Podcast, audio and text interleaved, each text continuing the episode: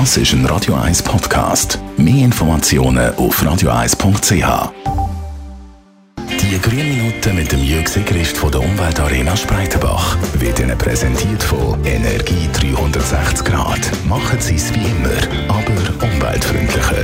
Mit intelligenten Energielösungen von Energie 360 Grad. Eine Zürcher Firma, Climeworks, hat im Mai die ersten CO2-Filteranlagen eröffnet. Sie wollen so das CO2 aus der Luft filtern und den CO2-Gehalt in der Atmosphäre reduzieren. Jörg Sigrist, ist das die Lösung des Klimaproblems? Um die Klimawärme zu stoppen, braucht es nicht nur eine Lösung, sondern ein ganzes Massnahmenpaket. Am wirksamsten wäre es, ab sofort keine fossile Brennstoffe mehr, also kein Öl, kein Benzin, kein Gas mehr zu verbrennen und die Zerstörung von unseren wichtigen Kohlenstoffspeichern, vor allem Regenwälder, sofort stoppen. Die Umstellung passiert aber nicht von heute auf morgen, sondern das braucht äh, natürlich schon ein bisschen Zeit. Jetzt CO2 aus der Luft filtern ist sicher eine interessante Lösung. Die Anlage von Kleinwerks, die auf dem Dach der Kirchverbrennungsanlage in Hinwil steht, kann pro Jahr etwa 900 Tonnen CO2 filtrieren. Um die Grössenordnung zu verstehen, um 1% der jährlichen globalen Emissionen aus der Luft zu filtern, wären rund etwa 250.000 Anlagen nötig. Technisch sicher eine Herausforderung, aber machbar.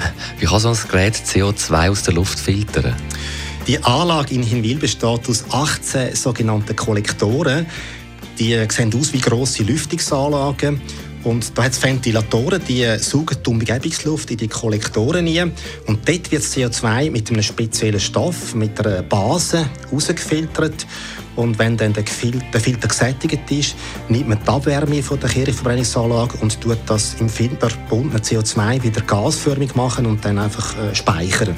Wie stellt man denn sicher, dass das gefilterte CO2 nicht mehr zurück in die Atmosphäre kommt?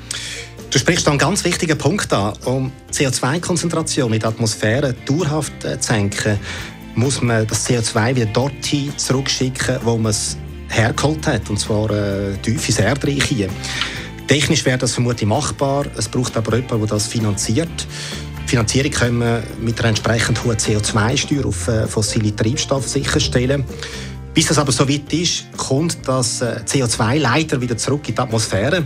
Kleinwerk speist das CO2 über eine Leitung in ein neuliches Gewächshaus ein und das Gas wird dort eingesetzt, um den Ertrag der Tomaten- und Gurkenpflanzen um 20 Prozent zu steigern. Äh, das CO2 kann auch verwendet werden, um kohlensäurehaltiges Mineralwasser herzustellen. Ist es nicht auch möglich, mit dem CO2 wieder Treibstoff herzustellen? Also müsste ja weniger Erdöl gefördert werden und es, äh, es kommt kein zusätzliches CO2 in die Atmosphäre. Dafür gibt es bereits Versuchsanlagen. Also Kleinwerks schafft mit dem Autohersteller, mit Audi zusammen, und mit überschüssigem Sonne- und Windstrom wird äh, zuerst Wasserstoff hergestellt und dann mit dem CO2 aus der Anlage gemixt und dann gibt es einen erneuerbaren Treibstoff.